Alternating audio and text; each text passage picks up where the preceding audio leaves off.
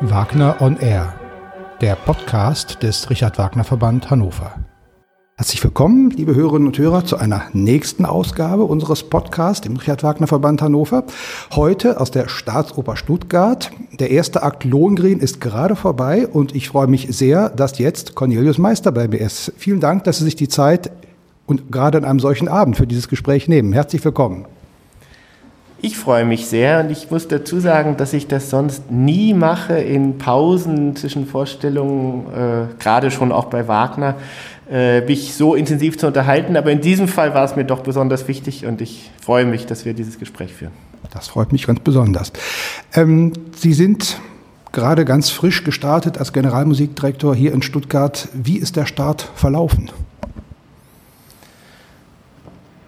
Ich bin immer noch ganz unfähig, wirklich von außen drauf zu sehen, denn ich fühle mich mittendrin. Wir werden unglaublich herzlich aufgenommen. Viktor Schoner als Intendant ist ja auch neu jetzt seit dieser Spielzeit im Team. Das Orchester ist unglaublich euphorisiert. Der Chor, alle im Haus. Und was besonders schön ist, ist, dass die Bevölkerung in Stuttgart, in der Region, aber auch weit darüber hinaus regsten Anteil nimmt an dem, was wir tun. Sowohl an der Lohngegenproduktion wie aber natürlich auch an den Symphoniekonzerten, an den anderen Opernproduktionen. Äh, demnächst wird das erste Kammerkonzert folgen, wo ich als äh, Pianist zusammen mit einigen äh, Solistinnen und Solisten des Staatsorchesters das Forellenquintett von Schubert aufführen werde.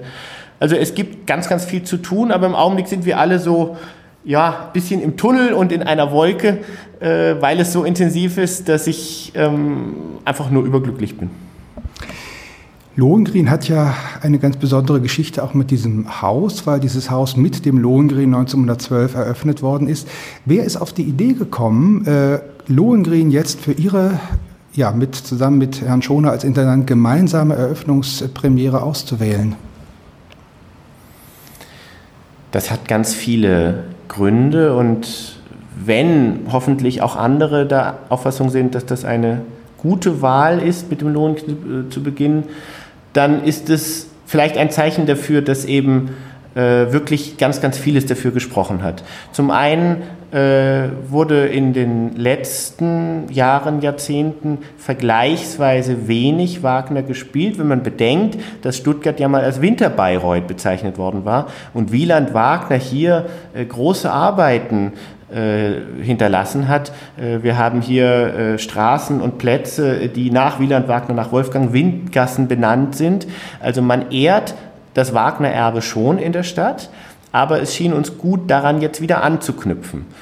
1912, ja, das ist äh, genau richtig, dass dieses Gebäude äh, 1912 mit dem Lohengrin eröffnet wurde. Übrigens einige Wochen bevor Ariadne auf Naxos uraufgeführt wurde, in dem damals sogenannten kleinen Haus, dem Vorgängerbau des heutigen Schauspielhauses.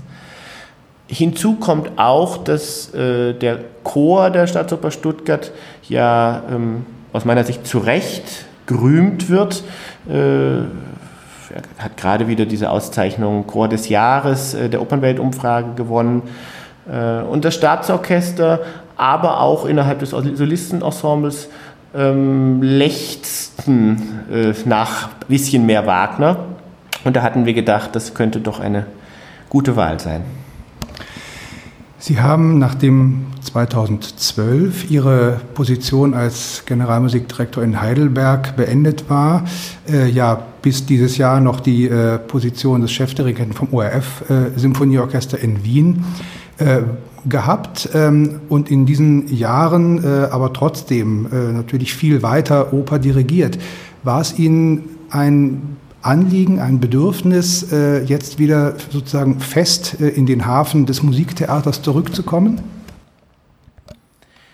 Ich muss sagen, dass dieses Angebot und die Anfrage an mich, nach Stuttgart zu kommen, so verlockend war, dass ich gar nicht darüber nachdenken konnte, es abzulehnen.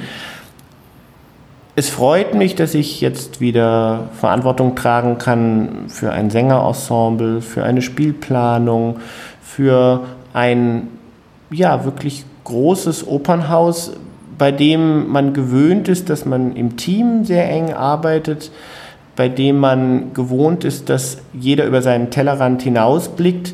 Ich freue mich, wenn ich in einem Opernhaus eben nicht nur Musiker sein kann, sondern vielleicht im Wagnerschen Sinne eben mich für die Kunst im Allgemeinen interessiere. Und da macht es dann gar keinen Unterschied, ob man sich für den Text oder für die Musik oder für die szenische Qualität der Aufführung oder für das Licht. Und alle diese Dinge gleichermaßen interessiert. Eine Aufführung, bei der meinetwegen der zweite Akt, äh, die dritte Szene in Frühen versammelt uns der Ruf. Bei Lohengrin äh, von der Lichtstimmung her ähm, nicht so gut passen würde zur Musik, eine solche Aufführung würde es mir als Dirigenten schwerer machen, eine Atmosphäre zu zaubern. Deswegen haben wir im Vorfeld auch bei dieser Produktion, wie bei allen anderen auch, äh, ganz intensive Gespräche darüber, äh, wo wollen wir denn gemeinsam hin. Und es ist gerade nicht so, dass jeder seins machte und man am Ende dann hoffte, dass das irgendwie gut zusammenkäme. Und wenn es nicht zusammenkäme, dann wäre man halt froh, dass man wenigstens das eigene irgendwie ganz gut über die Bühne gebracht hätte. Also gerade das ist bei uns nicht so und deswegen ähm, hatte ich ein großes Interesse, auch wieder äh, an ein großes Opernhaus zu kommen.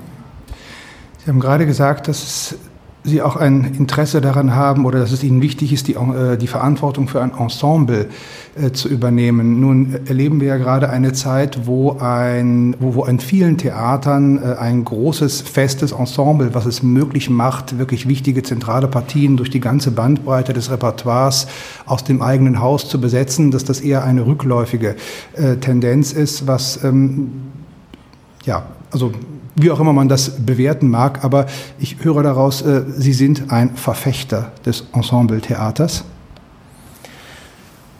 Unbedingt, denn zum einen spüre ich, dass die Ausbildung der Sängerinnen und Sänger in einem Ensemble einfach viel stärker vonstatten gehen kann, als wenn ein Sänger äh, ausschließlich freischaffend arbeitet.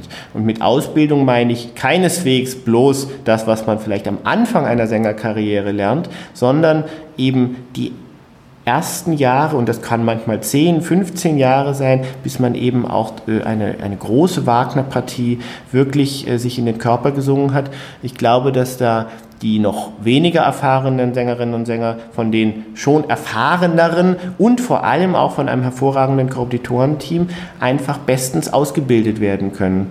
Und äh, freischaffende Sänger, die ja laut Vertrag fertig studiert mit einer Partie zur ersten Probe kommen müssen, ähm, also sozusagen laut Vertrag kein Anrecht darauf haben, äh, weitere Kompetitionsstunden in Anspruch zu nehmen. Dass das trotzdem passiert, steht auf einem anderen Blatt, äh, haben es dann natürlich viel, viel schwerer.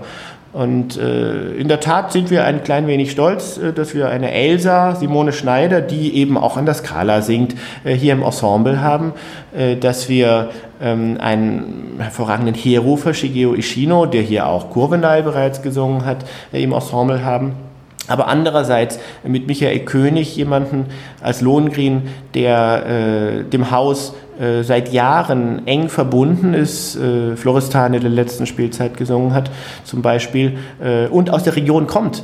Ähm, dass das zusammen ein Wagner-Ensemble ergibt, äh, was, so sehe ich es zumindest, aus herausragenden Einzel- Persönlichkeiten besteht, aber eben auch insgesamt doch einen, einen gewissen Wagner-Stil äh, bezeugen kann. Denn äh, Wagner für mich besteht auch, also aus Singen natürlich, aber auch aus exzellenter Textbehandlung, aus Verständnis, aus, aus geistiger Durchdringung einer Partie und vielem mehr. Sie haben gerade erwähnt, dass Richard Wagner in den letzten Jahren hier in Stuttgart nicht so im Mittelpunkt äh, des Repertoires stand, was Sie jetzt ja offensichtlich vorhaben zu ändern.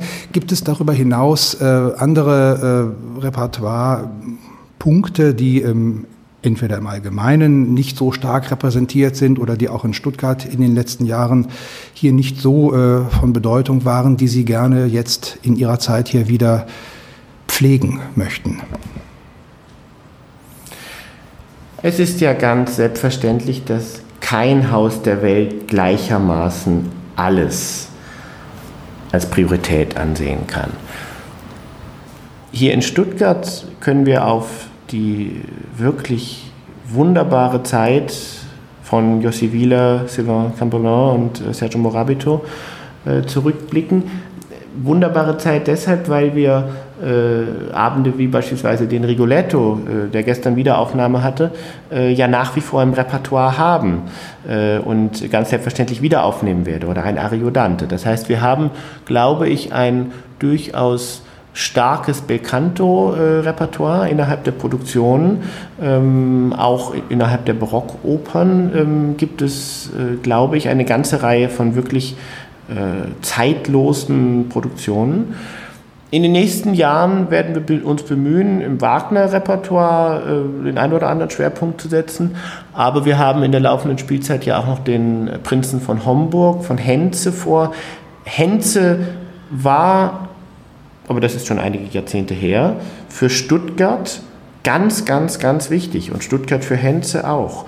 Äh, ich glaube, es ist jetzt an der Zeit, dass wir auch daran anknüpfen, denn Henze, der ja nun mittlerweile ja nicht mehr zur zeitgenössischen Musik zählt, aber eben auch noch nicht zur Musik, die man ganz selbstverständlicherweise ständig aufführen würde, äh, sollte aus meiner Sicht ähm, gepflegt werden. Und wenn wir einen kleinen Beitrag dazu leisten können mit einer Neuproduktion äh, Der Prinz von Homburg, ähm, dann ist das durchaus ein besonderes Anliegen von uns. Wir werden auf jeden Fall auch im Richard Wagner Verband in Hannover natürlich mit großer Freude und Aufmerksamkeit weiterverfolgen, was Sie in Stuttgart machen. Ich möchte Sie jetzt vor dem langen zweiten Akt Lohengrin gar nicht mehr länger in Anspruch nehmen. Vielen Dank noch einmal, dass Sie sich jetzt in dieser Pause die Zeit für dieses Gespräch genommen haben. Herzlichen Dank. Ich danke ganz herzlich und ein letztes Wort. Dem Richard Wagner Verband Hannover verdanke ich so vieles und vor allem, dass ich 1998 das Bayreuth-Stipendium bekommen habe, ohne das ich heute nicht in dieser Weise Lohengrin dirigieren würde. Das freut uns natürlich in besonderer Weise zu hören. Dann jetzt zum allerletzten Mal vielen Dank für dieses Gespräch.